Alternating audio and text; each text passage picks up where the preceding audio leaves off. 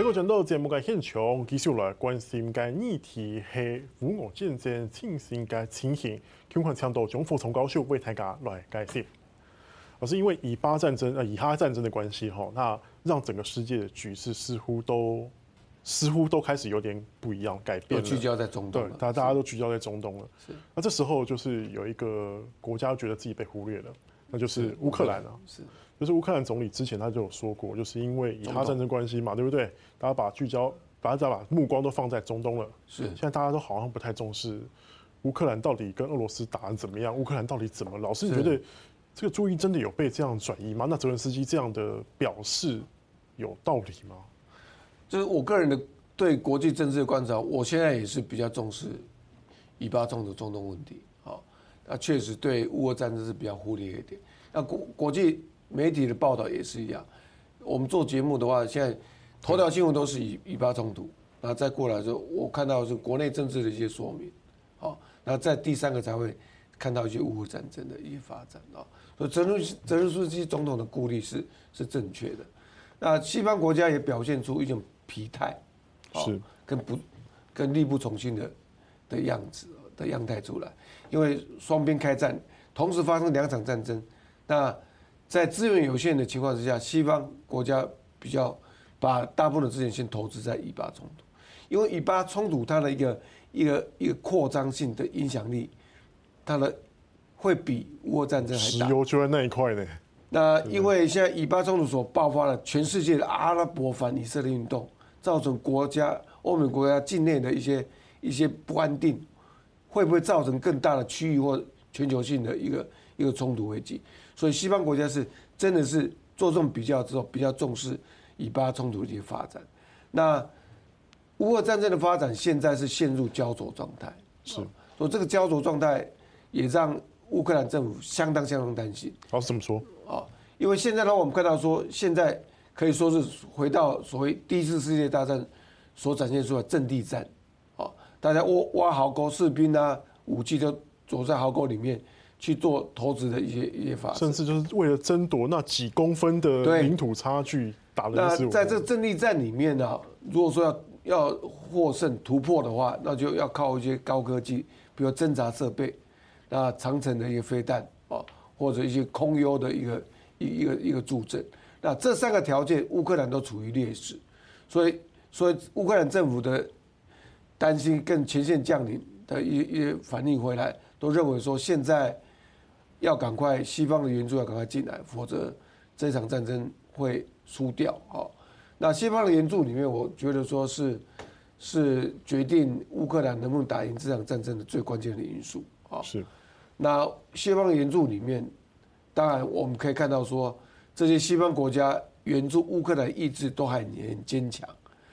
大小会议里面都宣示说要无条件的、长期的支援乌克兰，但是我认为。现在这种心理上的表态、心理上的支持还不够，必须要赶快在他的资源的动作里面做质跟量的一个调整啊。像我个人观察说，现在的一个武器的品质必须要再提升，比如说战斗机 F 十六，它可能本来防卫性武器，现在可能要多一点攻击性的东西，而且攻击性还 upgrade 要一些赶快一些飞机啊、战斗机啦，或者是主战坦克啦，要赶快进去。现在。北约的秘书长 Stoltenberg 他接受访问的时候，他讲说，现在 F 十六已经啊到运送到罗马尼亚，也开始在训练了啊，所以这是个好消息。但训练又要一段时间啊。那武器数量的话，现在乌克兰的前线的一个部队反映出来一个看法，就是说，现在他们武器弹药都非常匮乏，而且人力也不足啊。所以这个相较之下。人力补充上不足，弹药不足，那所以说这个战争打下去，对目前来看是对乌克兰是比较不利的啊。那在俄罗斯那一边的话，冬天到了，冬天到，那对俄罗斯是一个是缓冲的一个机会。以巴冲突，西方国家的注意力转移到以巴冲突，那说又给普丁一些喘息的机会。所以总体来讲，现在情势好像站在俄罗斯这一边。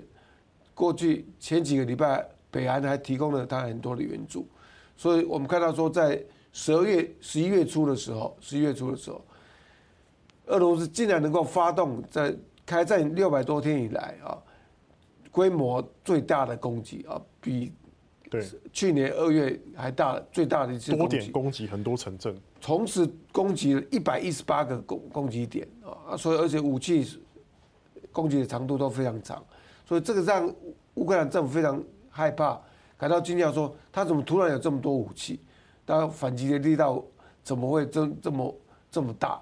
但是也不要太泄气啊。乌克兰从今年的六月四号开始展开反攻之后，他是有斩获的啊。对。虽然他没有没有一些突破性的一些决定扭转局势的一个大战役的获胜，但小小小胜利是有很多的哦。那北约秘书长他就公布了一个很很振奋人心的消息，说到目前为止，乌克兰军队已经夺回了一半失去的土地了。哦，也就是说，现在大概百分之十的土地是被乌克俄罗斯占领了。那这个。这个消息是很好的啊。那在虽然在陆战里面啊，乌克兰在十一月份的斩获是很少，但是在海战，对于俄罗斯黑海舰队或者是克里米亚的战争的突破，对，它是很有斩获的啊。比如说，它也杀出一条这个运送这粮食的一一个海海上通道，所以所以在十一月初，它也有小的胜利，那领土也收回来。这个情况来看啊，只要西方国家能够在提供的武器的值跟量上面跟上来的话，那乌克兰反攻的力道应该还可以持续下去。当然说，然后是乌克兰有些反攻，然后有些振奋的消息传出来。那另外一个，我们现在就来看，就令乌克兰可能也很振奋的消息，就是欧盟执委会主席冯德莱恩，就是前几天就建议这个欧盟各国代表哈，还有这个理事会可以开始呃准备启动这个跟乌克兰还有摩尔多瓦入盟的。谈判的程序了，所以对乌克兰来讲，在这个战争的时候，尤其是在大家都觉得他不关注他的时候，是不是某程度来讲，其实也是给了乌克兰在一剂强心针？对，这个象征象征意义是很大的啊。为什么是象征意义啊？因为欧洲联盟的扩大或接纳新的会员国，那必须由部长理事会来决定。所谓部长理事会是由各国组成的一个会议，也就是说。点头不点头，让乌克兰加入二十七个会员国说了才算啊。那这个程序里面，他在已经让乌克兰成为候选国，候选国的就已经取得了进行进入入会谈判的一个门票。那这个启动什么时候启动，还是在在在在部长理事会里面做决定啊。二十七国说启动才能够启动。那现在这个欧洲执委会主席啊，冯德莱他是做过呼吁。呼吁应该要建议要赶快启动跟乌克兰的入会谈判啊。那二十七个会国听不进去，听不听不进去是一回事。哦，我看到一个消息里面，就匈牙利就马上就否决了嘛啊。匈牙利否决说这不可能，不行，让现在来谈这个问题。而且不要忘记了，乌克兰它是农业大国，对，农业大国。那它做加进加入欧洲联盟之后。会分食掉很多共同农业政策的补贴款，那共同农业政策补贴是最多的啊。欧洲联盟的预算一半以上是用在共同农业政策补贴上面啊，所以这个农业大国法国、西班牙、德国、波兰这些国家，态度也是，他们现在也持非常怀疑跟跟反对的想法，因为如果进来的话，光农业政策的补贴就损失很少。所以目前要拯救他们各国农业经济的情况之下，会员国不想让这个乌克兰来剥蚀他们农业上的补贴这一块，而且况且要加入欧洲联盟，你必须要国内你国内政治要实行民主化，社会多元化，要开放透明。那你现在乌克兰现在的战争状态根本是达到达不到这个标准，而且它的一些六百多天的轰炸，这经济重建是压力是很大的。会不会拖垮欧洲联盟的经济，又是很大的顾虑。所以冯德莱恩他呼吁说要启动跟他入会谈判。难道不能代表欧盟的一点态度跟立场吗？我认为是呃很小的啦，因为欧盟的态度，欧盟会国对乌俄战争态度是很分歧的啊。那大部分是支持乌克兰，但是反对的，比如说匈牙利跟现在斯洛伐克啊新政府啊。斯洛伐克跟匈牙利，他是公开的是反对欧洲国家、欧洲联盟去启动对乌克兰军事军事援助哦。那还有一些其他的一些难民问题，光是去年德国就收了一一百三十多万个难民，大部分都来自乌克兰，而造成德国联邦政府跟邦政府的一些财政压力。那这些问题都是非常复杂的哦，所以说在这个节骨眼底下，那欧洲人接纳乌克兰的情形速度不会太快，而且启动谈判的几率是不太大的。而且老师，你刚刚也有讲过嘛，包括乌克兰自己也要证明自己的国内的政治经济的状况有符合到欧盟的要求的标准，但光是有一件事情，他可能就没法解决，包括就是。明年可能本来各国呼吁嘛，乌克兰希望能够明年能够举办选举，现在根本不可能嘛。是啊，所以所以说这些战争状况，战还在战争期间，乌克兰你要谈他加入欧洲联盟，他是还差他的标准是很远的。他要政治上要民主啊，自由选举啊这件事情，经济要实行市场经济，要能够接受欧洲联盟的法律，履行欧洲联盟法里面所规定的权利义务，还要实行。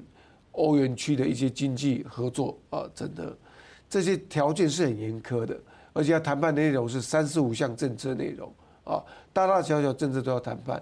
那这个乌克兰，他现在的话当然是希望说能够有这个欧洲联盟的首肯，让他当一个靠山，当做他内部鼓舞士气的一个宣传啊。但是对于乌克兰的未来，我是觉得是接下来冬天是更严峻的啊。是，那冬天的话，欧洲国家也等于是这场战争的第二个冬天了。是，那去年就看得很清楚嘛。去年的话，去年冬天，那俄罗斯还是继续在轰炸它的民生设施、基础设施，断水断电的情况很多。那今年会不会会不会继续这样做？我我我认为是会的啊。那因为普丁他是绝对要赢得这场战争，他会不择手段去赢得这场战争，所以他对人道的。人道的关人道的保护啊，是比较忽略一点，所以他管理是没水没电，冬天来了，他还是会做。而且是在以巴冲突里面，西方国家允许以色列这种去轰炸加沙走廊，造成人道破坏的情况，俄罗斯有更多理由，会让俄罗斯觉得说，西方国家你不行双重标准嘛？那你对俄罗